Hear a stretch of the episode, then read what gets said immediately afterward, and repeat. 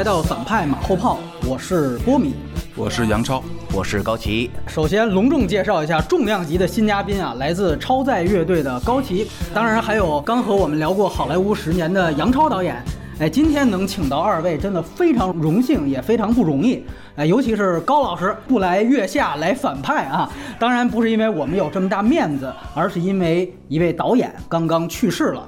大家能看到文字信息。指导过《迷墙》《贝隆夫人》等等名作的英国导演艾伦·帕克上周去世。那么，按照反派影评的惯例，今天呢，我们来做一期他的作品回顾。可能很多人会觉得呀，说这位导演并没有那么有名，为啥还要单出一期节目呢？的确，这艾伦·帕克啊，尤其在中国，那可以算是暴露年龄的一个试金石啊。他最近一部作品，也是唯一一部本世纪亲自执导的作品，也已经是十七年前的大卫·戈尔的一生了。哎，我原来比如说经常在这种陶碟的 BBS 上啊，经常有看到使用帕克头像的影迷啊，那个 ID 数量甚至不亚于大卫林奇或者戈达尔的。可后来的年轻影迷基本上就没人知道他了。所以我们今天聊的其实是独属于盗版时代的导演。也正因为可能下一代影迷并不太了解他，才给了我们借这样一个算是最后的机会，向大家系统性的介绍帕克导演的作品。可能很多人现在也很好奇，为啥今天我们要请来高老师啊？这就要从艾伦·帕克最有名也是内地他口碑最高的《迷墙》来聊起了。《迷墙》是著名乐队平克·弗洛伊德一张同名概念专辑的电影，在刚刚以盗版形式传入到内地的时候啊，那几乎可以说是影响了中国整整的一代艺术家。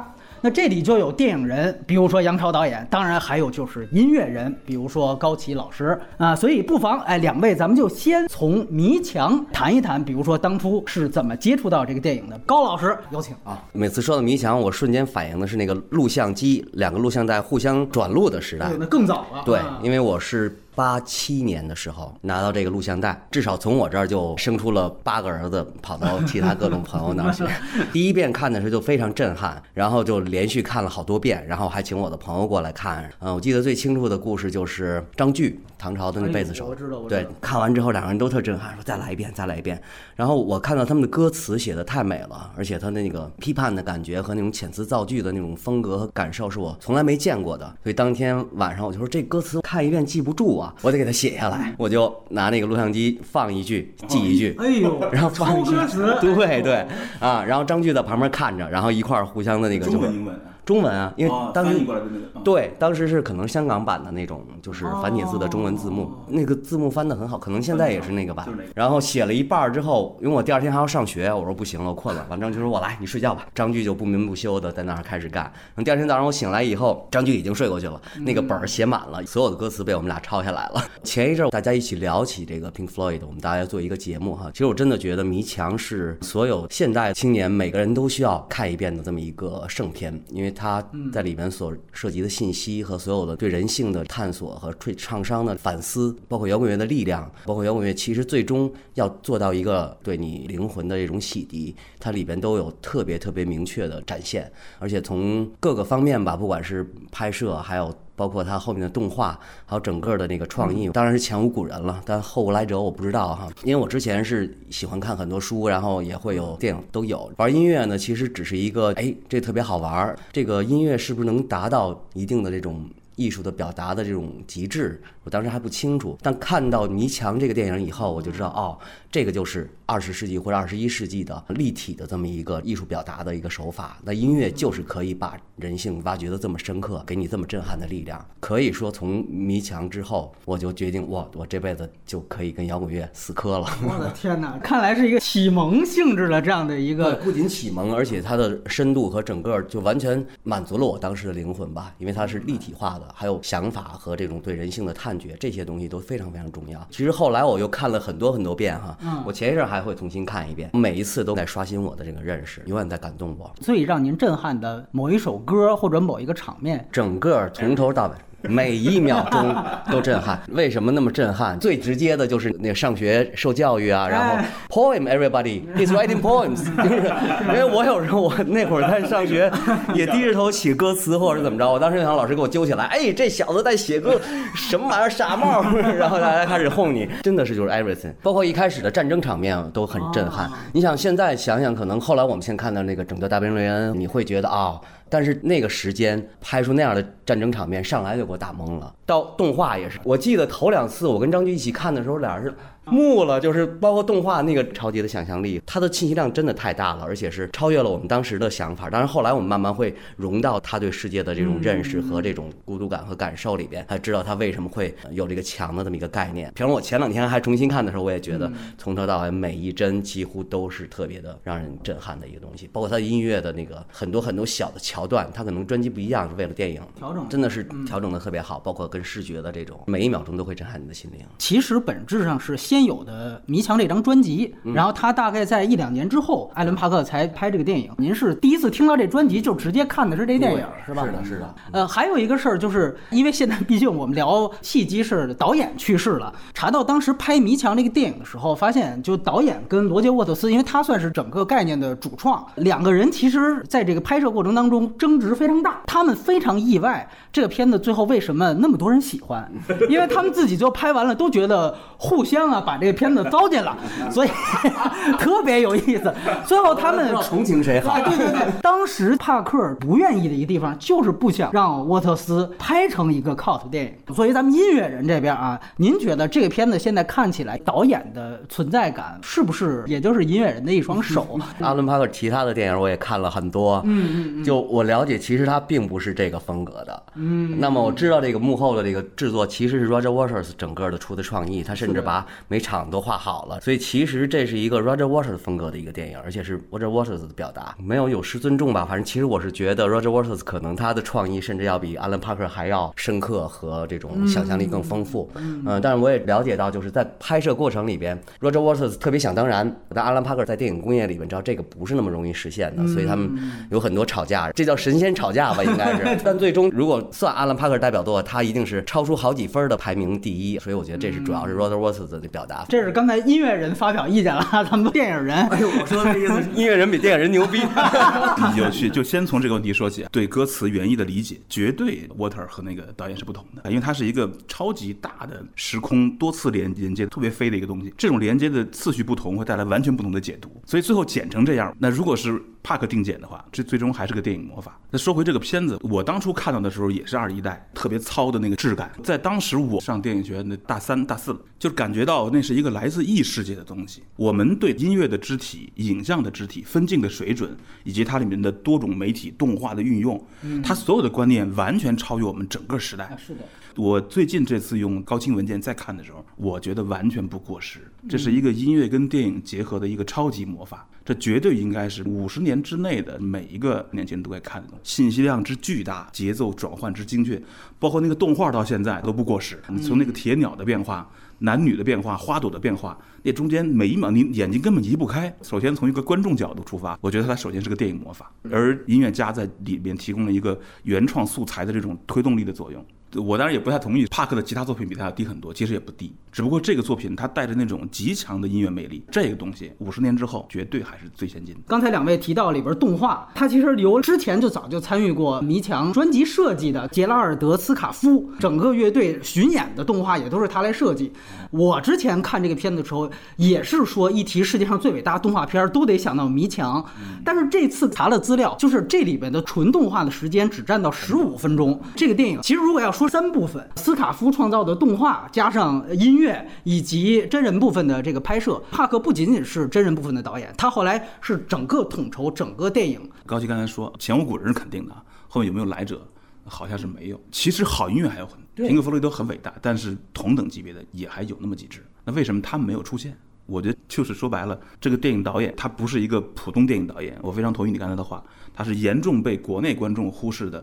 西方核心发动机那几位的其中之一，属于那个最核心的元老会的那俱乐部那几位，他布兰德帕马那种分镜，奥利弗斯通，奥利弗斯通，那些蒙太奇体系里的最核心的几个元老之一，他是被忽视了。这样的导演才会出现这样的东西。你比如说，影片的开头那个大推长镜，你们还记得？一个这么造飞的音乐，它的第一个镜头是什么镜头？是一个漫长的贴地贴带，在慢慢，这跟闪灵一样，跟闪灵一样，一个一个清洁工准备在清洁，呜呜哇哇那种，然后歌声慢慢响起，纯叙事的歌声，缓缓的进入叙事，然后一个一踩那个吸尘器，吸尘器，哎啪，转切到下一个画面，在一个战壕里面，他爸正在点燃最后一个灯火，等待第二天早上死亡。啊，那绝对是教科书级的蒙太奇段落。他后面在第一个桥段，这连换五次时空，都在特别合适的点上。所以这首先是一个超级电影导演。所以如果想再出现这样的好的音乐影像的话，一个超级导演，一个超级乐队。对，我我刚才想再补充一下哈，因为我比较了解这个片子的背景，它是一个美丽的意外才出现这么一电影，所以为什么后无来者呢？就是一开始这个提案交到这个米高梅，他们连看都没看，就是因为《平衡科学》当时很火嘛，然后既然他们想拍电影，就提前拍吧，根本就不知道他们想拍什么，一直到拍出来以后啊，弄这玩意儿，早知不可能给你们钱，凭什么？这这这谁看呀？这个，因为这个意外才出了那么电影，那么可能。神经正常的这个 大资本主义制片商都不会批钱来，所以后来也后无来者了。但是就因为这个成就了这么一个电影，而且完全是 Roger Waters 表达。如果我们了解 Pink 多一点的话，就知道其实他们是几个对于所有的艺术表现领域都非常有研究和非常有野心的人。他们的舞台表演的声光电那个设计完全是非常视觉化的，都亲力亲为。我听说这个迷墙甚至分镜头剧本每一个镜头怎么拍，Roger Waters 都写好了。然后 Alan Parker 过来一看，不会吧，这你不能拍。所以我觉得可能是做减法，对，做减法。但是真的是百分之八十是他的想法。分镜都是那个罗杰的分镜。他们才华太横溢了，不仅是音乐上面，其实他们是在那个今天我们那个声光电的这种舞台表演他们，他们是鼻祖。他们一开始就想我们要干成这样，而且我们不希望更多的观众来，因为观众来多了，我们乱了就，我们宁可赔钱，我们赔钱，每场赔一百万美元做演出，特别适合疫情期间搞。对，是，呃，一百万有点夸张了，但是就这意思。我看了很多超级乐队的 MV 哈，其实都不是好影像，为什么呢？因为音乐统摄了影像，是的，影像本身变得非常的跳动不停，但是那个明显是影像本身在稳稳的等着音乐进来填补的感觉，所以不知道是不是啊？因为分镜到底是谁做的 很重要。有人这么说，但是如果这个谜能揭开，我们估计吴沙卓特还健在，问问他真的是把你当初的分镜手稿拿出来，我们看看，然后估计看完之后，好多电影人啪齐齐跪一排。这非常有意思啊！说一个八卦啊，就这里边演平克的这个主演鲍勃盖多夫，嗯，他其实就是后来非常有名的这个 Live 的整个创始人。嗯我们在《波西米亚狂想曲》那期提过，而且我觉得他演的非常好。之前说罗杰沃特斯啊有想过让他自己上的，但是帕克很明确的表示，就是说就因为太像你，所以你抽不出去。我觉得这个也是导演的选择，呃，做的很对。就我也找一个音乐人，呃，但是呢，别是你自己来，嗯，这个我觉得也是平衡把握非常棒关。键选择。哎如果是他，那就不知道是什么样儿，根本拍拍不完，拍不完。他本人也很帅，但是我觉得阿兰·帕克真的是从电影工业和整个呈现的角度，把这个片子把控成这个样子。嗯，就算刚才那个迷不知道哈，就算他们写了分镜头，但最后呈现到影像上，所有东西怎么实现，最终这是阿兰·帕克保证这么震撼的影像呈现在荧幕上给我们看到。还有一个问题，我们也觉得《迷墙》这个文本太有意思了，总是会觉得它有很多解读的层面。主角名字叫平克嘛，大家都会觉得这是他的一个半自传的这么一个作品，包括里边也提到了他上台之前有了一个蜕变。从这个电影和这张专辑来讲，他是从自身的角色设定来讲所有的故事，因为他本人就是 rock star，所以里边有一个 rock star 的那个感觉。但实际上，我觉得它背后的隐藏的含义就是对于人性的一种探索。就算你是个 super rock star，但是你内心的那些纠结和那些缺失的那个感觉的话，一样会杀死你的内心。这个东西你是不管你是在任何的人生地位，你都逃不过这个内心的这种反噬。那么这就是生命的真谛吧。那么你在这个角度上再往前想，那就可能会感到更深更深的地方。我这次看的时候，有几个上一次没怎么震惊，但这次感觉非常过瘾的地方，就是这个孩子发现他父亲的遗物的那场哈，他在那个镜前穿他父亲的衣服，然后那歌词不是很重的一段轻叹的歌词，那歌词里辛辣的那种对英国权力的体制那种嘲讽太狠了。哎呀，我看见了我爸的那个勋章啊，那是一个卷轴形状的，还有金箔，上面居然有英王的签名。一想到陛下他老人家亲自用橡皮图章签字，我禁不住热泪盈眶。他前面说了半天，你以为是伪光正呢啊？对突然一转啊，就是他把我父亲弄走的。我操，瞬间转为巨大的那种残酷的东西。这个太狠，这是平克的歌词啊！我操。关于墙，我们也知道，后来其实有一个更明确答案，就是罗杰沃特斯他有一次是在柏林墙九十年代初柏林墙倒塌前后搞了一次演唱会，似乎他给了一个明确的答案，说这个墙，那如果就是东西德的墙的话，这个意识形态表达就很明确了。在您看来，这个墙怎么理解？他真的是到今天几乎变成个预言式的电影。嗯然后他一开始写墙的时候，应该不是说想到那个柏林墙，但是过了几年，柏林墙真的倒了，然后他就那个变成意象。当然后来还有各种虚拟的墙，不带砖的墙，对也一直是存在的。每个人到最终都是被孤立和孤独的死去的这么一个注定的命运。墙到底指什么？我看完这次之后，我有点觉得新的意思哈哎。他们说墙上一块砖，但是我们中国人特知道墙砖这个比哎喻到底是啥了。哪里需要哪里搬 嘛。先有国后有家嘛，对不对？哎，对对对，这个逻辑。但是其实你想起来，在英国的那个西方文明的背景下边，这个平克·弗洛伊德这么狠的、残酷的攻击他们的体制，它里面有个很有趣的一个转折，就是说这哥们儿成功了之后，他已经是大明星了哎，他最后空虚了、绝望了、不行了。这个时候呢，经纪人那边人拉他去演出。他自己就死去重生，他借用的演出的资源、审美的资源，反而是纳粹的资源，太诡异了。他难道说平克或者是帕克，他们认为现代西方的物质消费主义、享乐主义里边有法西斯的元素吗？我怀疑这就是两个神仙在打架的时候的一种一种遗留。你你说现在流行歌星、摇滚歌星在台上就跟教主一样，一呼百百应呃，这好像是纳粹。这这得由亲自在 一呼百应的。启发我，我会有些想法。知道这群体心理学上有很多盲点，你可以以正义的名义作恶，大部分大恶都是以正义的名义来做的哈。所以，所以其实他就是讲这个，就是在任何处境下，不管你是怎么样，但最后很多很多你的思维和想法表现出来以后，就会异化成为其他的一些偶像崇拜，或者是对很多很多人洗脑的这么一个东西。那不管你 rock star 也好，你是希特勒也好，其实在一呼百应的时候，感受的都是一样都是一样的而底下群体所感受也都是一样，就是一种某种虫子上脑，然后那种盲从和那种乌合的那种感觉。但其实这也是人性的一个基础的东西，关键在于怎么看这件事儿。那如果你从一个 rock star 转身又变成一个 Hitler，然后那么其实你会感觉到它中间的异曲同工。其实这就是很多很多人性无法避免的东西。所以我觉得它其实探讨的是那个共通的人性，普世价值不让讲啊，对对对普世价值，对，其实每个人都会感受到的是的啊，因为你是德国人也好，你你是英国人也好，都得上战场去死。你是 Mick Jagger 或者 Hitler，你上台都是那个洗脑。我觉得这是他最给我震撼、挖掘的最深的一个东西。先补充一个信息，就刚才两位提到的关于他整个上台独裁者描写的这一段，因为这个片子后来真的成了邪典电影之后，有一个西方的法西斯组织，他们后来就借用了里面这个造型，成为了他们真正的这个旗子。后来两个人都非常沮丧这件事情，但是我觉得帕克他当时跟罗杰沃特斯争议的原因就应验了，他说我不想把它变成一个邪典电影，你要知道邪典某种程度上就会带来这种狂热的崇拜。他说我们明明呈现是反对这个东西的，是讽刺的他是讽刺的，结果最后被这个纳粹组织拿来就用。罗杰沃特斯后来也公开站出来说，我也不同意这种用法。可是你看，这就是这个电影这个讽刺他的荒诞地方是他父亲就是被法西斯夺去生命的，他完全是从小孩的角度对父亲的思念角度写了写了一些片段。那个法西斯和当代的这种流行文化中的某种洗脑有异曲同工之妙，这当然很高级的一种一种观念。最后他蜕变的那一段，他用了一段真实图像，是这个蛆。我很好奇，就是发明“粉蛆”这个词的人，是不是就是看迷墙的这个粉丝啊？我这次再重看的时候，你会感到极大的这种鲜艳性和这种预言性。他讲。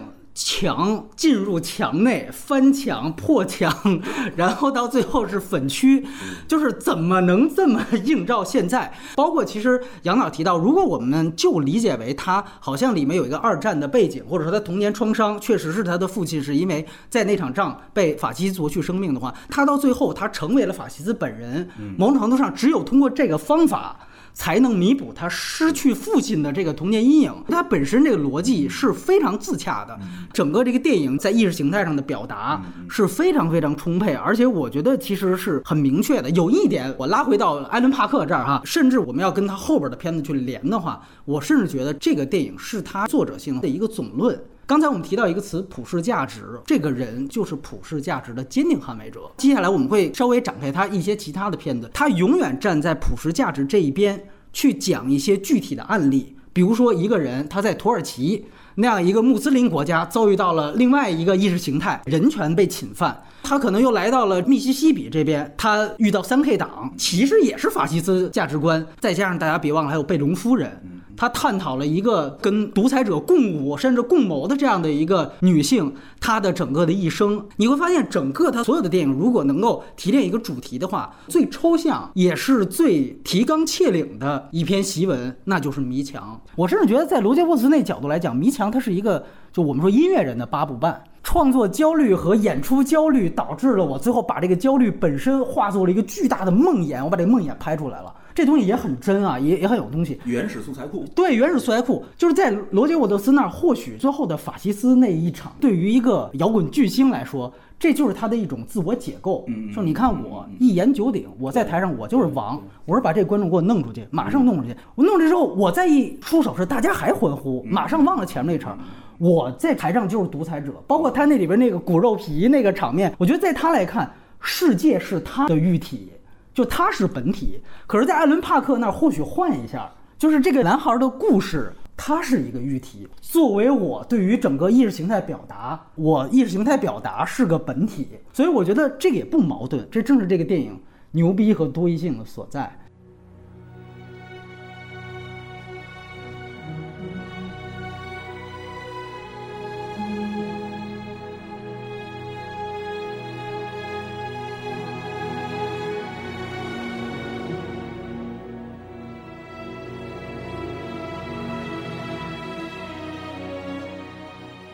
好，哎，那聊完了迷墙啊，我觉得那接下来咱们就可以自己谈谈自己觉得最喜欢艾伦·帕克的其他的片子。呃，我们各提一部吧，从杨老这儿。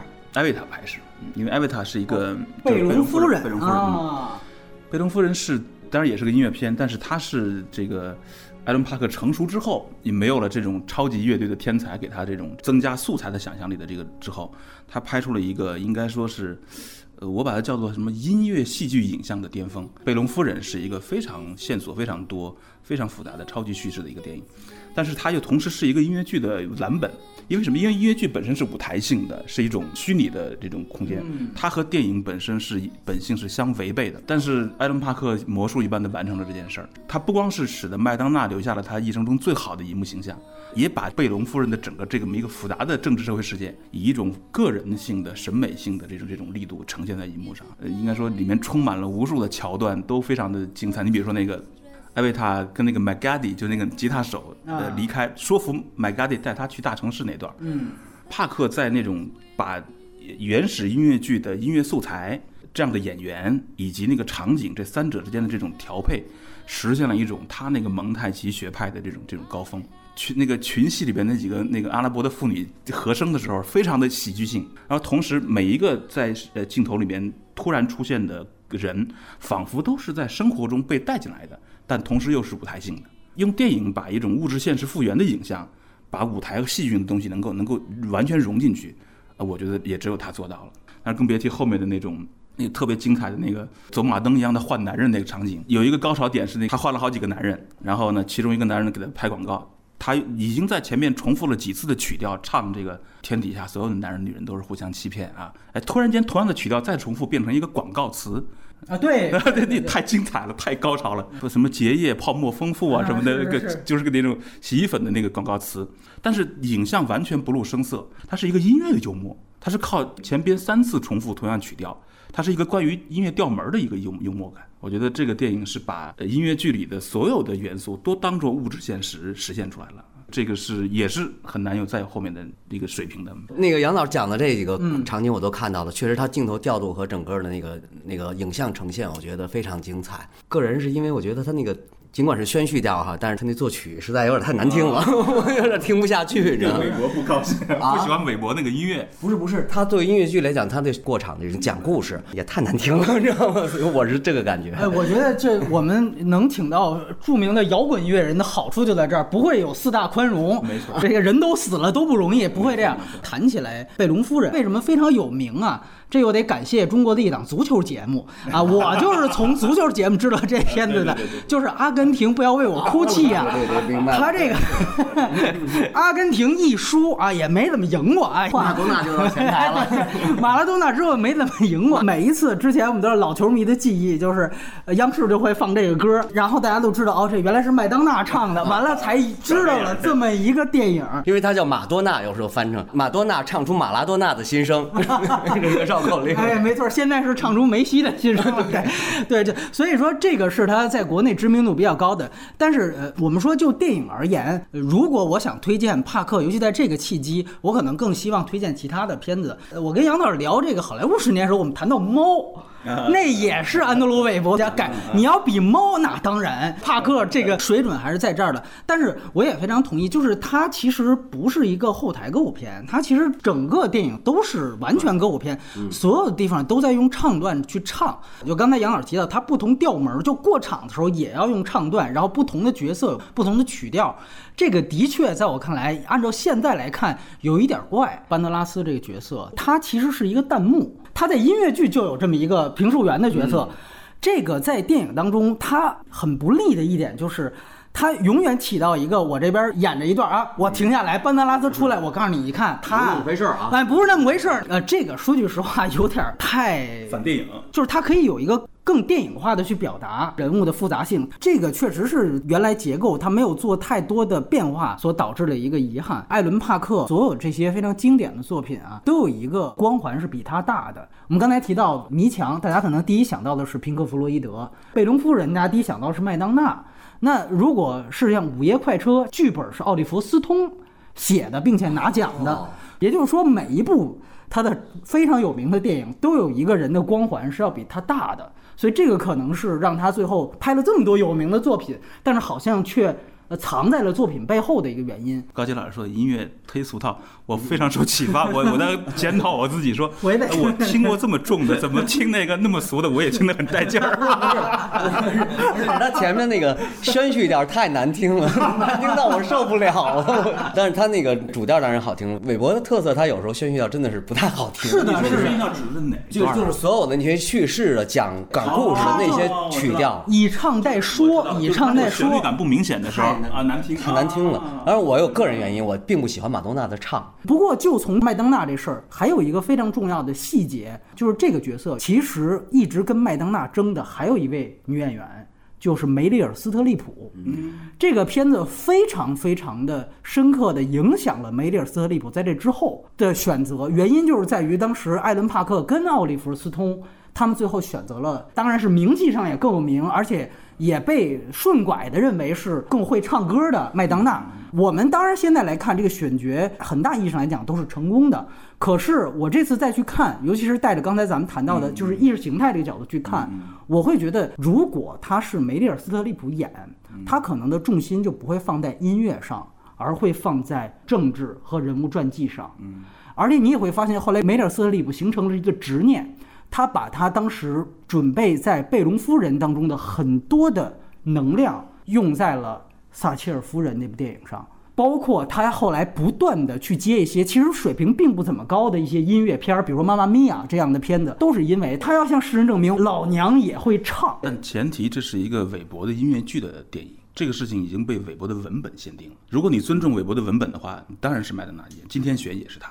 而且很多时候，歌手和演员相比有非常不同的气质。歌手有一种特别内在的那种那种信心，而演员需要特别贴合角色。假如没有韦伯的文本，音乐只是其中的一个小元素，那当然不用提了，一定是最好的演员来演。为什么要特别尊重甚至遵守原这音乐剧的规则和所有的唱段呢？我的遗憾是在于，为什么说《迷墙》是个总论？我们见《迷墙》最有名的是后来平克上台，他举的那个手势是双拳交叉。我们知道这个是一九八四啊，也是这样。但同时在碧龙夫人》里边，其实最后讲这夫妇在山洞的时候举的手势也是这个。你很难理解到底是谁学谁。你能看到，按照现在我们说这宇宙概念，你能看到这里面有一种联系的感觉。所以我我才觉得痛心是在这儿。我再说一个前情，就这个片子是九六年出现的。那个时期还有一个当时的新闻是，当时是《霸王别姬》刚拍完。都传啊，陈凯歌和这个徐峰就是《霸王别姬》的出品人，要拍这个《兰亭传》。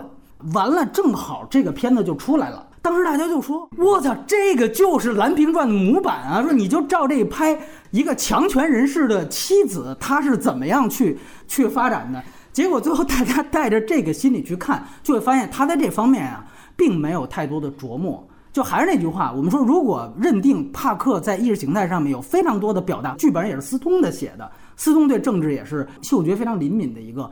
二位在这个剧本上，在这点确实被韦伯的这个束缚到手脚，就在这儿。这是帕克，刚你讲为什么他总是有一个比他大的明星在里边，就是因为帕克是一个不那么坚持的人。当然，前提是咱们不讨论音乐哈，就是刚才高奇说那个，的确是可能对一个真正的音乐人来说，音乐剧就太俗套了，你你曲调啊，对我们这种非专业音乐人来说，我们觉得曲调还能听，只是看电影的快感来说，他已经。给到极致，你比如说阿根廷北欧哭泣那场啊，那个运镜非常不同哎。麦当娜先唱第一句，是轻轻的吟唱了一句，本来你以为下就是高潮，停下来了，然后镜头缓缓的随着一个特别粗重的弦乐降下来，在人群中，然后找了几个贝隆、麦当娜和人群的这种眼神的小特写镜头。然后随着弦乐再缓缓升起的时候，一个摇镜头从人群中摇回阳台上的麦当娜，然后在那个远远的全景中，麦当娜才唱第二句，第二句强有力的第二句再起。我操，那分镜分到细到这个程度，我都不信那是现场拍的，因为那个摇明显是给那个弦乐做准备的。所以这个老爷子太谦虚了。现在的导演越能显出来，又分一点，更邪一点，这种严谨的让世界均衡运作的这种大导演，那真的是上个时代的黄金导演。Don't cry for me. Argentina. The truth is, I never left you all through my wild days, my mad existence. I kept my promise. Don't keep your distance. 我们转到其他片子，让高老师来谈一个他最喜欢的。来 来来，《Fame》名扬四海。啊名扬四海。从今天的角度看，它节奏很慢，而且非常长。但是他在里边慢慢的把每一个人的故事，通过他们非常有意思的那个片段，嗯，来一点点展示出来。然后这几个学艺术学生在这里如何经历了人生都会经历的很多很多畅痛的东西，而他们如何面对这个东西。看到最后你会非常感动。其实有很多桥段，不管是一开始小女孩去面试，开始朗诵，她妈妈在旁边哈，包括中间那个女孩唱歌，然后最震撼的是那个男孩讲他经历，然后哭出来，他都是在这种特别慢的节奏、特别生活化的场景里面蕴含着一种内在的能量。整体来说，他是一个慢节奏的导演。后来看到其他的电影，他都会有这种。其实那些就是我们纯粹讲的艺青了，他们纯粹的艺青嘛。但是他们对艺术感受和他们自己的才华和他们对生活的这种压力的这种反馈，挺让我们感同身受的。其实我也看过零九年的重拍那版分拍，我比较之后觉得真是天壤之别，真的是就是开头都是一段那种蒙太奇段落，蹦着往前走，干货的区别太大了。零九年的版本你感觉是音乐很好听哈，但是他给出的每一个人物的这种细节的那个截取。度就远远低于呃帕克那版，我觉得就是干货，就是说这个导演太严谨、太诚实了，他每一秒钟给我们的分量特别多。其实就是他另外一大类，就是跟音乐有关的片子，这个我觉得也非常有意思。我这儿想说的是他一个应该算是长篇处女作啊，《龙蛇小霸王》是一个仿讽黑帮片。七十年代是《教父》，包括马丁·西塞斯刚刚崭露头角，意大利是黑帮片的一个兴起的时代。他就拍了一个这样的仿讽的片子，全是小孩儿，然后完全仿这个马丁·西塞斯。大家就想想，几乎我说神预言就是爱尔兰人，大家看过吧？最后那段刺杀戏，大家都觉得很牛逼。你就想想，就是一帮小孩儿，也像这帕西诺跟德尼罗似的，完了贴着假胡子，你不是都是老爷车吗？都是讲旧时代那种范儿啊。他那老爷车是蹬着三轮儿。完了，上面糊一老爷车的样子，哎，特别牛逼。对，完了底下这个小孩就是特一本正经的去演。嗯，他们那武器是一泡沫枪，打奶油的枪，这就是美国当时走私的一个终极的武器。双方黑帮因为这枪就火并，煞有介事的胡说八道。然后这个片子当时就涌现了一个真的是新星朱迪福斯特。有一个细节啊，我们之前也聊过，《好莱坞往事》里边演技，小李在那个片子里边有一段被一小女孩儿给虐了。对对，那个小女孩的原型就是朱迪福斯特，他在同一年演了哪个片子呢？就是《出租车司机》啊。这里我就得提艾伦·帕克选角上啊，不得不说他很有意思。就是说，其他的小孩演你都会觉得特搞笑，因为都是少年宫演技，一拍桌子还得带着意大利语腔的那种英语，你知道吧？让小孩学。唯独朱迪福斯特，他算里边三四号人物，他演的是黑帮老大女人，他出来，你觉得那真的就是黑帮老大女人？她也是很少见的第一部处女长篇电影就直接入围戛纳主竞赛的一个电影，喜剧片就能进到戛纳主竞赛，也非常厉害。啊，然后这个导演顺便说，他是一共生涯五次进入到戛纳主竞赛，其中《鸟人》是拿到了评审团大奖，所以他绝对算是一个我们说有作者性的导演。因为戛纳我们那期也讲过，你主竞赛进过三次以上，大家首先认定你是一个作者，所以这个其实就是从哎这个《龙蛇小霸王》开始的，那里边就有大量的唱段，问里边还严肃探讨了黑人被歧视的一个段落。完了，那个黑人的小孩儿在那个中间，哎就唱起了歌，呃，接着就这个音乐的话题，接着来谈其他的音乐片。当然是我最喜欢的那个《The Commitments》，应该是寻梦者，嗯。啊，是我觉得排在头几位的这个讲音乐的这个电影，这个也是它里边的歌太好听了，是 Motown 风格的歌。当然，我因为这个电影，后来我了解了整个 Motown 风格是怎么来的。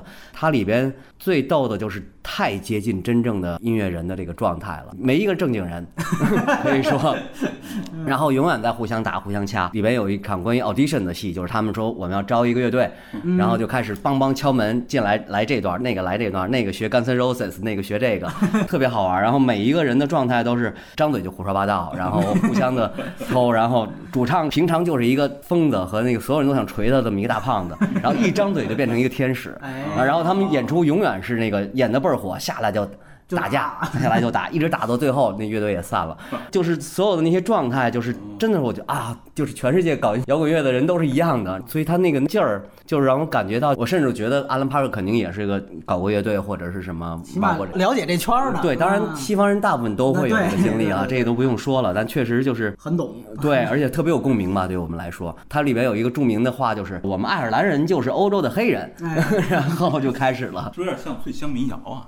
不像不像，完全不像。你如果看 Fame，包括 Angela 的灰烬，Commitment 还是在里面是最紧凑、节奏最好，然后最有意思的一个电影。对，但它是一脉相承，同样一个风格。我觉得这可能就是阿兰帕克的风格。加个注释啊，刚才高奇老师提到的这个 Motown，我们之前其实在嗜血五人组当中做过详细的介绍，它就是魔城唱片。嗯啊，这来自于底特律的一个最有名的黑人的唱片公司，像迈克尔·杰克逊，对，都是从那儿走出去的，绝对是对于整个流行乐史是非常大的一个推动力。对，可以说他们定义了今天的歌曲的基本的段式。嗯嗯，所有歌曲的基本段式。对，其实，在五十年代之前，像 Jazz 或者其他交响乐不用说了，它有很长的曲式，Jazz 也没有什么限制，有时候七分钟、八分钟。但从 Motown 开始，那些音乐家他们就觉得就是 A B A B C 这样的这个段落，就是我们听到的，这符合人的舒服的感觉的。而且他们都是黑人，他们就是把 soul 的这个因素完全用在这个歌里。那当 soul 的感觉一出来之后，所有其他的东西都会黯然失色。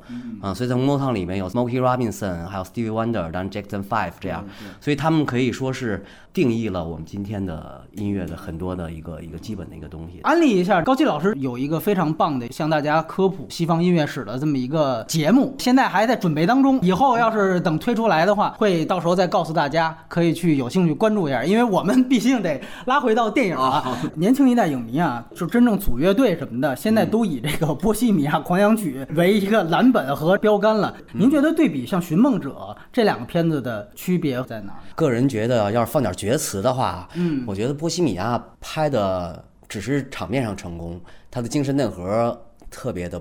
不成功吧，可以说，那不是个 rock star 的那个内心世界。最棒的，我当然觉得就是 The Doors，它不仅仅是关于一个 rock star 了，它延伸到很多人性的更深的层次。从个人的角度讲，《The Doors》是我心中排名第一的摇滚乐的电影，然后《Commitments》是我最爱的电影，《追梦者》就是一个日常的这个摇滚乐手生活的镜子，《多西马狂想曲》，因为我比较了解 Queen，对，所以他们实际的内心世界不应该是那个样子的，拍的过于简单了。就像那个《Rocky Man》，就讲 Elton John 也是，通过他的作品和通过他对生平的了解，你会知道他内心有很多很多其他的层面。刚才其实提的这个话题非常有意思，哪怕刚才您提到这两个《名扬四海》和《寻梦者》，嗯，呃，这样电影当中它的音乐元素有什么相同的地方吗？其实我就是觉得它的那个节奏感把握的特别好。嗯，你会觉得它和电影影像的呈现和故事呈现是那种浑然一体的感觉。当然，因为它相对来讲是先锋了，MTV 啊都是八十年代以后才出现的哈，它肯定对后世的所有的拍摄跟音乐有关系的这些电影人或者是影像制作人都有很大的影响。如果舒服就全舒服，当然你想那不仅是舒服的问题，那是超级经典的感觉了。但是凡是它呈现的音乐电影，内在的张力和节奏感都特别好。这么说它，我觉得很准，因为首先他是一个蒙太奇大师，蒙太奇本身就带有结构的音乐性嘛。嗯，迷墙、艾维塔这种直接去拍音乐的东西，就容易拍得非常好。但是我也觉得他有一个未尽之意吧，就是说他也被这个东西限制了，因为他对于音乐过于看重。当没有音乐作为他的主轴的时候，他的片子想要形成一种完整的电影自己的节奏，好像总是有一点点不那么完整。所以他自己在视听上的这种特征。一旦音乐的主轴被抽开之后，这是他的一个一个天花板。他其实也影响到了他后来的几个儿子啊，他有两个儿子，后来其实也都去做电影配乐工作了，其中还给他最后一部自己执导的片子《大卫戈尔的一生》完成了配乐。他另外一个儿子内森·帕克当了一位编剧，写的最有名的片子是什么呢？是月球，月球的导演啊是大卫鲍伊的儿子。带着这个背景再去看一遍这片子，你能看出很多摇滚的气质来，应该是，哎，这是开玩笑啊。但是确实，这个两个星二代是这个作用非常重要。哎，这就聊到了他另外一挂，他其实真正拿到我们说奥斯卡提名的是政治类的电影了。一个呢就是非常有名的《午夜快车》，它的剧本呢其实是奥利弗斯通来写的。这个事儿呢，两个人也打了很久，奥利弗斯通。跟昆汀也撕啊，你就知道这艺术家跟艺术家之间这张力都很大。包括像贝隆夫人艾伦帕克是一度不想让斯通来署名的，后来是在编剧协会仲裁，最后才署名了斯通的名字。但是在《午夜快车》这儿是这两个人的第一次合作。我为什么说他的片子到现在来看，你甚至都觉得会有当下性啊？按照中国人理解，这就是一孟晚舟的故事啊。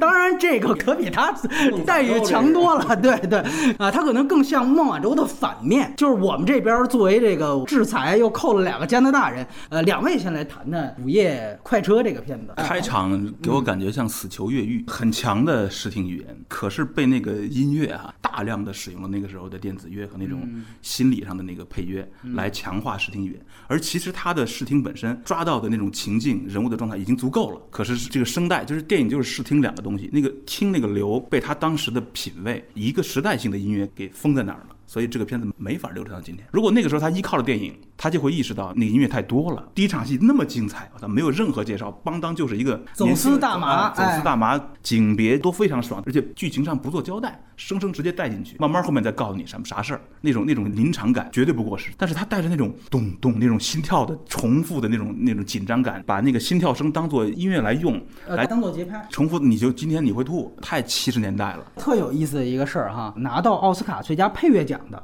就是这个，就是这个七八年的配乐，七八年的配乐。其实杨导说这个，我可以同意，而且包括其实就咱们现在去看他开场，那确实是非常出色。我觉得这个电影它能体现出帕克另外一个，刚才我一直强调的，就是说所谓他的普世价值坚守。他也好，奥利弗斯通也好，就是那一代的导演是有愤怒的。就这个也是很摇滚的东西，就是你能感觉到导演情绪。你现在吧，我讲实话，好多年轻导演，我能看到他手艺，但是你看不到他的荷尔蒙，看不到他的情绪。真的说，两者都有的，你感觉只有在我们说上古时代的已经都逝去的导演当中，你能看到这个电影呢，有两个。场景啊，算是绝对的名场面。嗯，我知道。大举报时代，在那个监狱当中，有一个人总在举报他们。他明知道你要是报复，他就最后打人嘛，你肯定要被加刑的。他已经不管不顾了。最后那场戏非常残酷，他最后是把那个人的舌头生生给蹬了下来，就咬了下来，那种情绪，我第一次看可能是就高三的时候，马上那热血沸腾。我们大家形容香港电影有个词叫“进阶过火，尽是癫狂”，就那种过火的感觉，其实就是《午夜快车》的这种情绪。我觉得后来甚至邱礼涛，你看过那个就伊波拉病毒，最后黄秋生到处咬人那个劲儿，我觉得一定也受到《午夜快车》这个影响。还有一场戏，我是这次看也仍然震撼，就是他最后已经疯了之后。探监，他女朋友见到他，他女朋友在那儿讲说，咱们那边美国议员为了营救你，又组织了什么法案，正那儿讲的很细节、很系统的东西。然后他穿了一个深 V 的那种吊带儿，你就看这个人根本不听了，那视听语言马上消掉的声音，就直接给这个深 V 的就乳沟的这个特写。这场戏让其他所有探监戏都变成小清新。没错，他镜头，他女朋友啊，在讲什么关于营救的事儿，镜头。立刻一个一个一个特写切到切到乳沟上去，对，所以那是一个隔窗手淫戏，对，那我操太精彩了！那女的后来发现她的男朋友其实是需要需要性的，对，你你脱下来，女孩哭了哭了，但还是脱下来，两个人就隔着玻璃，这男的在动作，但是没有拍那个特写，但是两个人的脸贴着玻璃，狰狞的扭曲着完成了一次。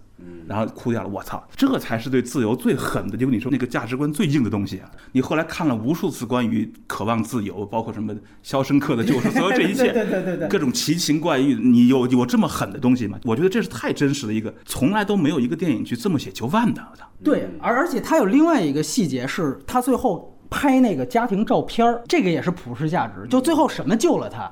是那个一百美元，当然不是直接救啊，但是是间接救，几百美元，对吧？包括他越狱出去怎么到希腊呀？那不得花钱吗？但是他是故意让他也是设计了一个隐喻，藏在家庭照片里面。就最后拯救他的就是最个人、最家庭硬核的西方普世价值观：家庭、欲望。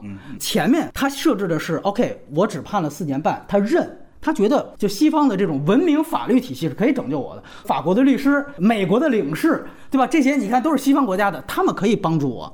但是后来发现帮不了，这一套东西失效之后，什么能帮助我？就是咱们说的这场戏，最基本的人的个人欲望和家庭的相册，这两样东西。所以这我就谈到刚才说迷墙为什么是总论。我这次看最大的一个吸引点，就是它中间花了非常长的时间。拍了一场根本没用的戏，他们其中有一个越狱尝试是挖墙上的一个砖块，这杨导一定记得。然后他们想钻进到墙里边，他那也是极具有隐喻性质，说这是安葬着这土耳其几千年的这种亡灵，说从这里边咱们能越狱，结果发现钻到那底下完全是死胡同，你就感觉到那场戏他花了极大时间，那剧情上根本没有用。再后来发现，哟，死胡同就回来，就不用这方法越狱了，知道吧？为什么要用铺那场戏？我一看到没想，嘿，我说这个肯定互相影响，他要照怎么样把那个砖块挖出来。那是他最后一个作为人的存在。我不想当这个砖砌在这个墙里，但是失败了，到最后完全融入到了这个里面。那个时候，这个人已经变成畜生了，就你完全已经被这个监狱给异化了。迷墙多次拍那个墙上的砖的细节，非常非常多次。然后最后那个出狱的镜头漂亮。那才是他的水平，就是出去是一个镜头，从那个门一打开，我们刚才在牢里，镜头在牢里已经待了一整个电影了。我操，出来之后，他我们跟着他脸，不拍别的人，就一直跟着脸，一个很长的镜头，直接摇出那个宽阔的全景，就是一个土耳其的很肮脏的一个一个宽阔的街道，然后一个镜头不动，感觉他往纵深走，越走越远，过我们心里就哎我，哎。来一辆警车！我靠！随着音乐的一个小变奏，远处忽然出现了一个军车，越走越近。我操！上面有荷枪实弹的士兵。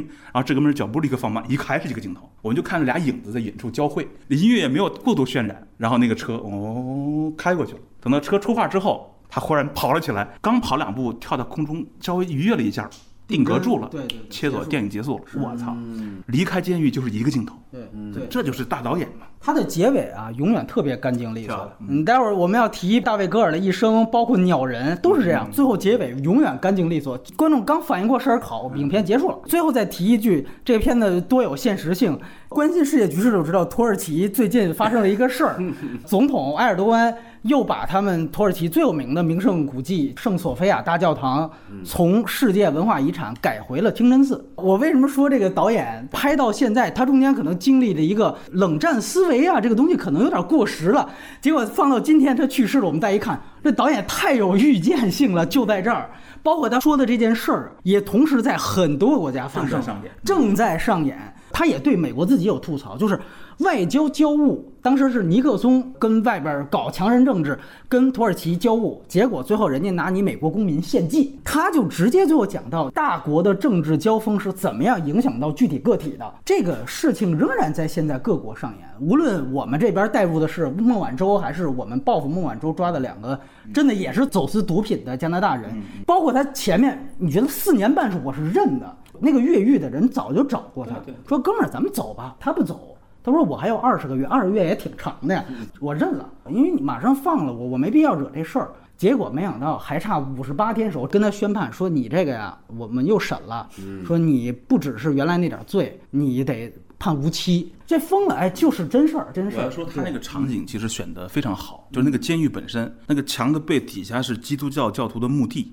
一层地下还有一个苦行柱，苦行柱绕柱行走的感觉，我觉得太精彩了，让我想起什么，就是参禅。嗯，你知道中国打禅期的时候，走禅的时候有跑绕着柱跑，而他那是个强迫性的。因为那是个精神病院的一个哦，对，那个那个场景太符合这个导演的全部，包括把那个精神病院拍的，我一直觉得就是《风雨云》说被剪掉的整个精神病院场景，我觉得应该就是那个样子。所以我觉得还是迷强总领着啊，他后面的很多片子，这个精神契合一直不变。我们还回到另外一个他很有名的片子，也是唯一一次戛纳拿大奖的片子，就是《鸟人》。哎，这个高杰老师是不是看过？我看过，但是真的是年头太长了，当时震撼也挺大的。关于战争给人的创伤，提到这一点非常准啊！我就觉得，为什么说迷墙是统领？他最大名场面是这个鸟人，就他其实一直认为自己不是人嘛，我是鸟，他就永远缩在一个墙角当中。就迷墙里边有一段就是这个嘛，对吧？一模一样，就是一模一样，只是他因为动画可以把那个墙做的巨高，然后旁边有一只巨龙在笼罩他。其实鸟人就是那一段动画的一个真人拉长版，永远要吞噬它那个怪物，在鸟人里面就变成了整个军队体制，它是越战创伤。迷墙当然是二战创伤，其实是基本上殊途同归的。对，所以我真的觉得就是迷墙是总论，所以我还是有一点坚持，就是说里面一定有艾伦帕克自己的东西，不然他不可能前前后后那么多其他片子里都有这个电影的影子，那也太巧了。当然这个片子也说很遗憾，就是他有一个更大的光环，那就是尼古拉斯凯奇。嗯，他不是鸟人啊，我再强调一遍，他是帮助鸟人的他的童年发小，他为了演好他这个角色，他。生生的把自己的一颗牙打掉了，其实不是为了露，说有个缺口，那直到最后你才能，可能是无意当中才能露出来那个牙缝。但是在这之前，他更多是因为他是越战受伤了嘛，他是脸打着绷带嘛，他希望让这个人真的变成是被战争摧残到这个脸型已经变了，所以他自己就是想办法，一来你给我包上，第二就是。光扮丑还不行，直接打掉一颗牙。这个片子也非常厉害。开始是军队让凯奇来帮助鸟人恢复，但是最后其实是鸟人治愈了凯奇。而他从另外一方面来讲，就是凯奇其实之前小时候，因为他毕竟还算是个正常人，在小时候他是一直是跟鸟人算能聊得上话，但是不是真正理解他。但到最后怎么真正理解他了？是我到战场上走了一遭。我被异化了，我回到精神病院，一看那鸟人，哦，你原来那些痛楚，我全都能理解了。所以那个电影，你看他那拍法也特别迷墙。就是一会儿现实当中，一会儿啪一下，根本就不暗示你，直接跳到战场，甚至直接就是一个爆炸戏，前面都不交代说这是哪，那完全是迷墙的剪接方式。你甚至可以说，他所有刚才我们就介绍的所有长片，每一部都是打开迷墙其中一部分意义的一把钥匙。我们说宇宙，你把这些单体电影看完了，你就能看明白迷墙的真正的作者表意，非常让人信服的一个一个形象，也提供了那个电影史上的一个经典造型，就是那个赤身裸体。的那个男男子蹲在床头的铁栏杆上望着那哇，那太太牛逼了。整个故事其实，在 A 故事上有一个焦点，就是说凯奇能不能把他治疗，能不能让他说话，对对然后免得被关进精神病院去。所以他能不能正常的交流一下，证明给大夫看，成了个关键。最后呢，他已经跟凯奇说话了，对对然后呢，那个真正的那个那个上校来的时候，他反而不说了。嗯，凯奇疯了，说你刚才你好好，你你说一句咱们就结束了，就就不用再去精神病。他就是不说。然后那个上校刚一出门，他就说你怎么不说？我没话跟他说，我跟你才有话。我操，这太太牛逼了，这个细节太准确了。对这个鸟人的这个境界之高啊，之准。整个这个人物人设的所有的细节前后之一贯，这是这银幕上特别让人信服的圣人形象。而且这个电影最高级的是最后，大家都期待的是梵高之死，嗯就这个鸟人 终于一跃而下，他跟这个社会不容嘛。我们一直说什么形容很多这种梵高或者 MJ 都说是跛脚的凤凰，是吧？他只有飞起来，他才是牛逼的。但是我就是来一个反高潮，最后凯奇带的就是人类视角，跳下去了，你不要这这样做。完了到最后一看，哦，原来那就是一个半截台阶，回头看啊，怎么了？我干嘛了？电影啪就停在这儿，什么意思干嘛？我们还以为是那个塞尔玛跟路易斯末路狂花那个对飞向自由的那个场景，结果啪，哎，干嘛？影评结束了。一以贯之的幽默感。是的是的他我觉得一直是个幽默大师。没错，而且我觉得他其实就是在消解这是一种高境界，人类对其实没有必要向人类秀什么东西，没错他就到那个境界，他就是很自然的说，我跟他没什么要说的，我干嘛要表演着说一个呢？就是第一个说没有什么要说的，是黄点的里面的体制，就是我不跟你说，我就是要通过逃走的方式躲开精神病院，这才是真正的自由，鸟才真正飞起来。第二个点是晃所有观众，我也没必要按照你们的想象去做。他在说自己对于鸟的飞行的理解的时候，他说：“嗯、你一定要相信天空，你要相信天空中有某种东西存在，可以把你撑撑起来，你才真的有可能飞起来。”是的，是的他做那个小的那个模型在教室里飞的时候，那我觉得真的有点现实奇观的，对对对，很牛逼那非常牛逼。。提到这个，我觉得有两个细节也是很牛逼的，就是它里边有个细节，人家都是希望就是舞会破处，我们说西方有这特点，他就讲鸟人这个，他根本对这事儿不感兴趣。有一幕，他的爸爸其实就是学校里的清洁工，八百部电影都会拍。呃，小孩儿自己爸爸是在学校里边当清洁工，肯定躲着爸爸走。结果这个电影就是反着来，我正好跟女伴跳，我对任何性就没有兴趣。这时候看见我爸爸在那儿扫地呢，还躲着他走，他马上追出去了。哎，正好我看见我爸爸，我这儿解套了，说爸，你这嘛呢？在这儿，我马上就聊起来。他说，哎，我这不是怕给你丢脸吗？说这有什么的？俩人就开始聊，你就知道他的立足点是另外一个次元的想法。另外一个关于鸟被杀的那段，凯奇先开始给他报告说，你妈还有联合外边人把这些鸟全都给杀了，因为咱们一般顺拐觉得，你比如爱狗人士，一听这事儿肯定得炸了，对吧？他那么渴望成为鸟，他一听这事儿不是也得炸吗？你就不懂鸟人了。他一想呢，我不担心这个事情，鸟没有你想象当中的那么笨，他们是不会回来的。我操，你才知道啊！目前的观众都是傻逼，你是了解不到真正他的想法的。多次这电影的降维的打击的地方就在这儿，直到最后那一幕。确实非常非常牛逼的一个电影。然后还有一个片子是整个艾伦·帕克导演在豆瓣当中分儿也非常高的《安琪拉的灰烬》。对，哎，这个片子呢也是他相对晚年的一个作品。正好高奇老师看了，哎，您来聊一聊。啊，我是这两天就刚看的啊，嗯，节奏非常非常慢。你看到前半段是觉得，哎呦，好苦啊，太惨了，这比我们这儿的还惨，太惨了。一个一个的弟弟分别去世啊、然后在那个生活里挣扎，然后一点点的这么成长。但其实安伦帕克好多电影都有这么一个成长的主题，对对对费姆尤其是成长，可能成长的过程，就像有人说过，就是他已经二十五岁他就死了。其实我们对这个世界的好多认识，在那个成长过程里边是最新鲜、最值得打出特殊的，很多到后边就变麻木了。他讲的这个成长真的很残酷，嗯，但是他在这里边如何能够保持他这么一颗心，因为看那样的父亲，人的多面性，嗯，还有他母亲的多面性和他自己的多面性，到最后他忏悔，而且就是他整个的那个摄影的风格上面非常有仪式感，嗯，尤其是到最后，大家看月食，整个的爱尔兰街道那么脏那么破烂，但到最后你会感觉慢慢升起，就像一个布景一样，是我们生活这个世界的一个缩影，可能得忍受这个慢节奏，但这个慢节奏里边它蕴含这个东西，就会给人很多感触吧。正好高奇老师也提到了一个非常重要的词儿，就是这个片子可能着重成长，嗯，正好又契合了。其实我们说迷墙也是一个小男孩的成长嘛，所以你会看到艾伦·帕克导演的作者性，你会看到所有电影当中有共通的地方所在。还有一个更小众电影叫《窈窕男女》，我们刚才提到它另外一方面就是反体制这事儿哈，那个片子讲的是什么呀？传销。就是完全都能接上，他基本上是一一个预言家了。其实就通过对人性的探索和对体制和人类文化的一个某种方面是研究，某某一种方面是一种鲜艳性的感悟吧。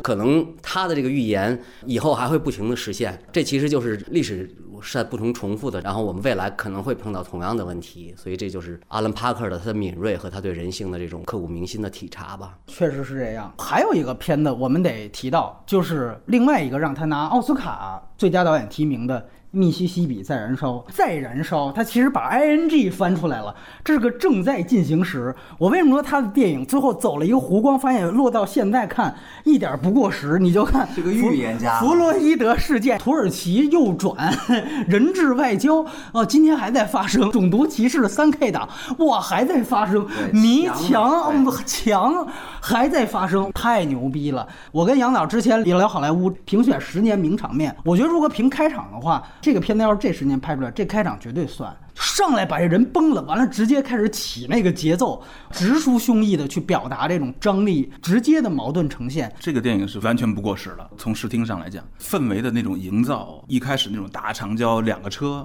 有那个夜行动物那种非常现代的那种压迫和质感。对，两个理发馆的对话，那个男理发馆、女理发馆，以及这个哈克曼跟那个女人科恩科恩嫂跟跟科恩嫂的那个调情那段，哇，真是动人心魄！我操，是的，是的。科恩嫂那个特写切过来，他说。我真的是太准确了，那么方向清楚、角度、景别合理、焦距和教科书级别的分镜，就简单的那个对话，这个是最精彩的蒙太奇分镜。当然，他我觉得也借用了一个非常经典的一个模式，就我们说原来西部片的双虎屠龙模式，非常巧的剧作，我觉得现在都值得学习。他进入到是两个探员调查黑人被三 K 党杀死，这两个探员之间完全价值观就不一样。年轻的探员，其实我知道他要讽刺的是什么，就是肯尼迪小子里边直接提。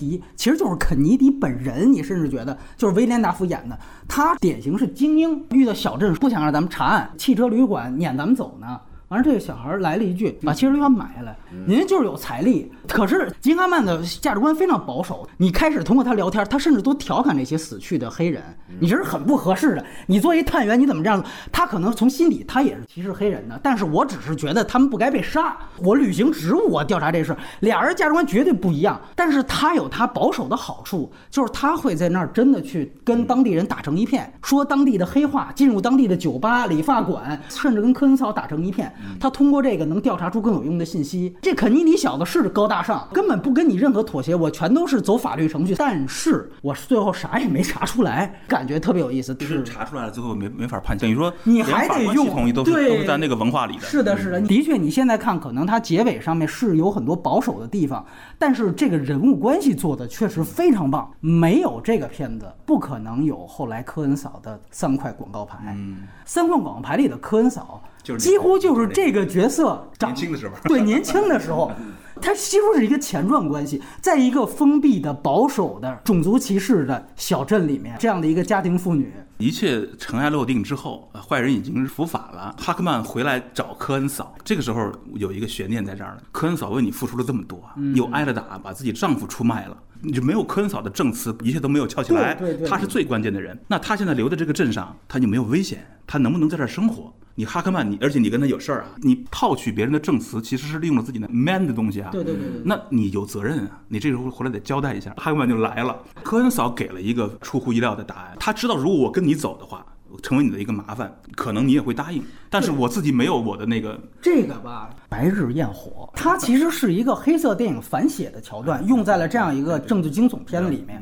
其实最后就是利用科恩嫂了。我最后其实这个扣也解不开，就只能只能让他自己角色说出来算了，你你走吧，我我靠我自己。这现在这个氛围已经很多人认为我做的是对的了，所以我没有安全。这当然只是这么一说，其实很难啊，很牵强。探讨到这儿，最后还剩一部，也是导演的最后一部，就是大卫戈尔的一生。他还是非常的克制整个的那个呈现的过程哈，结局还是挺反转的，可能没有那么让我共鸣感，像他那个音乐电影的那些共鸣感哈。我真的是有时候觉得。得他跟诺兰的好多电影的那个，哎，这个就是这种克制中的这种种内内藏的这种情绪，像这个都是有这种一脉相承一脉相承的东西。对，可能他讲的那个东西跟我关系就没有那么近。对，所以可能没有那么强的感觉。对死刑的这个讨论这件事儿，不是我们的问题，我们有比这更迫切的问题。是的，但是这个片子。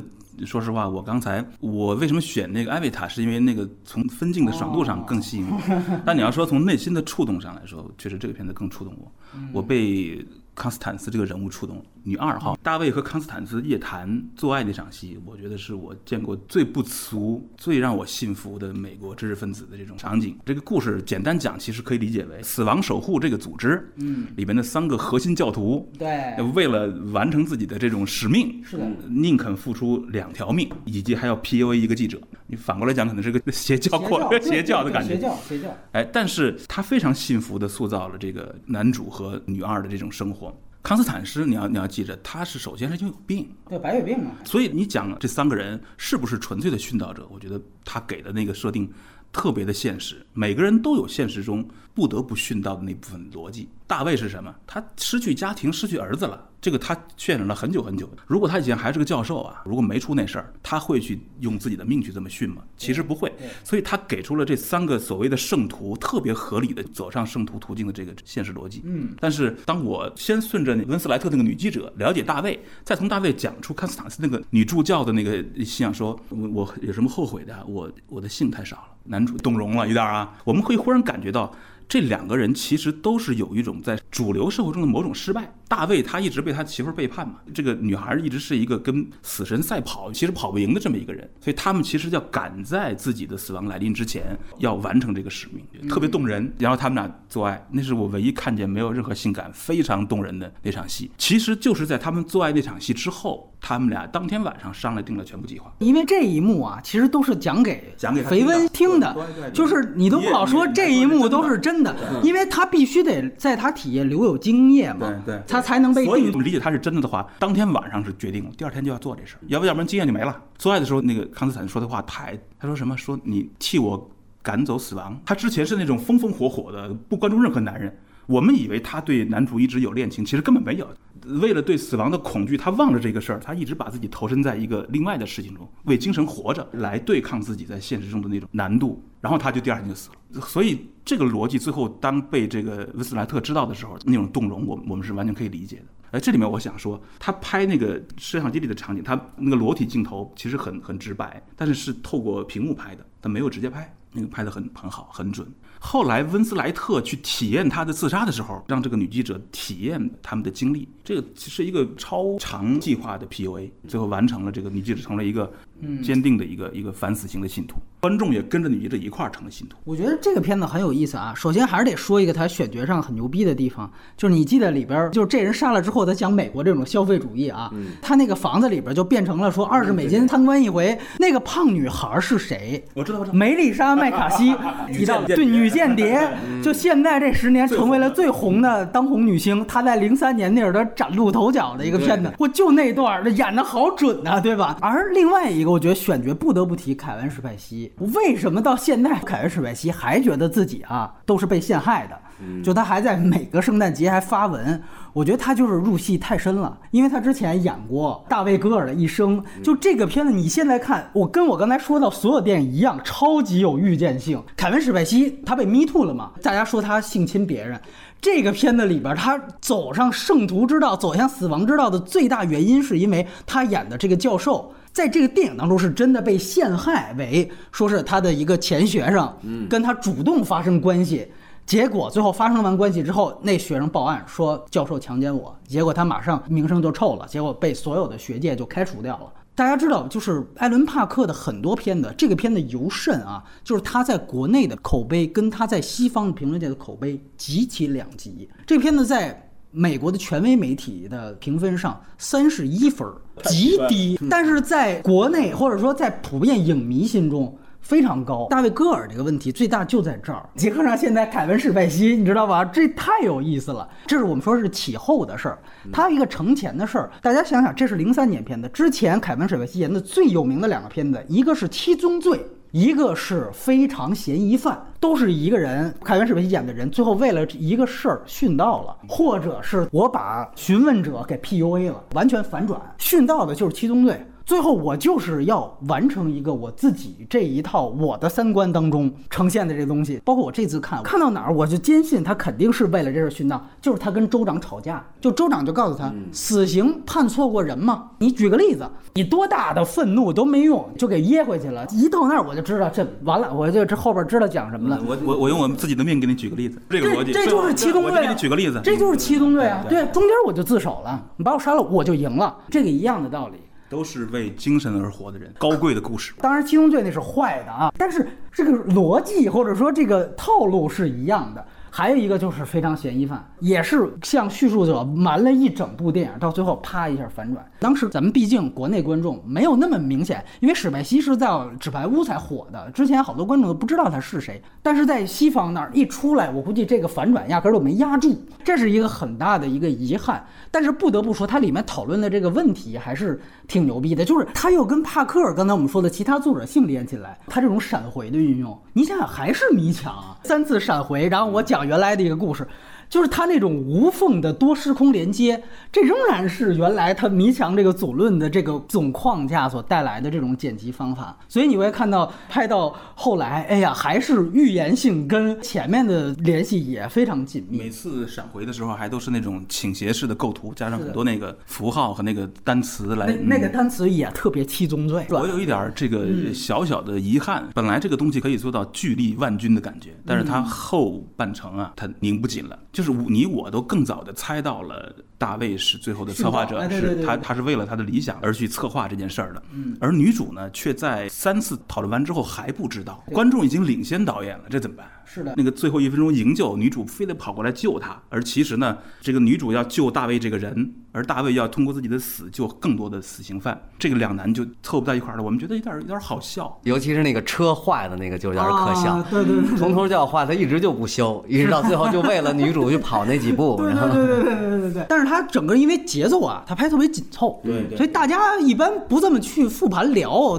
就看下来会觉得很顺。这个也是导演的一个障眼法。他仍然做到了那种激动人心的那个结尾，尤其是大卫走过来赴死的时候，夕阳的光线在脸上，那还是有一种行军式的骄傲的走向死亡的那种感觉。是的，而且这个导演你就看到他对于就所谓体制永远那种刻画极其精准。最后就死刑念他最后要吃什么，他故意念一个蒙太奇，对，那很棒。那厨师还得重复一遍，然后切嘴的那个大特写，完了再看凯文史贝西是根本不为所动，就那种体制的冰冷和这个人的殉道。那份菜单是他儿子早上吃的菜单，是的，用生命对抗体制的那种狠劲儿。他最后走那段路的时候，其实背后那音乐是一个行军鼓的感觉，是这种小辉煌的感觉。对他一生都在反抗这个东西，反抗体制。他的唯一的对手就是任何体制化的、组织化的行动。是的，不管是学校还是法院还是杀人，就是还是监狱。他的逻辑就是说，永远不要相信体制。是的，永远要相信个人感受。所以你从这个角度来说，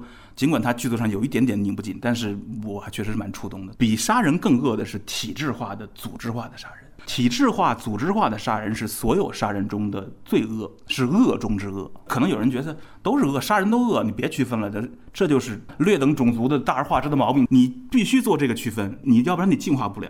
正义有它的次序。对，其实密西西比。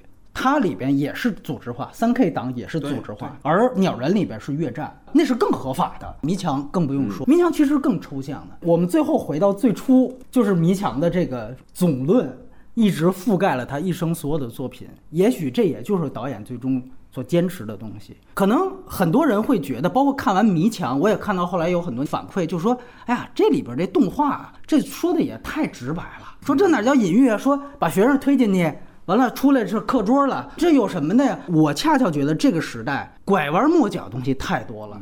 我们都希望咱得春秋笔法一点儿。中国春秋笔法三十多年，也不是也就这样嘛？就包括我们今天这个节目本身，你看说话就都得非常注意的绕过很多词。现在真正稀缺或我真的觉得难能可贵的，你们叫直白，我觉得这就是直面问题。迷墙也好，我们刚才提到所有这些分支的电影好，就是这个力量，创作者的这些愤怒情绪，这个东西最重要。再次复议你一句，他有一种直接敢于站队的高声唱赞的底气。对对，艾伦·帕克最可贵的东西就是这种高尚感。他在唱赞鸟人，他在唱赞大卫·戈尔，他在说这个《猎血风暴》里面那些人他们在坚持什么。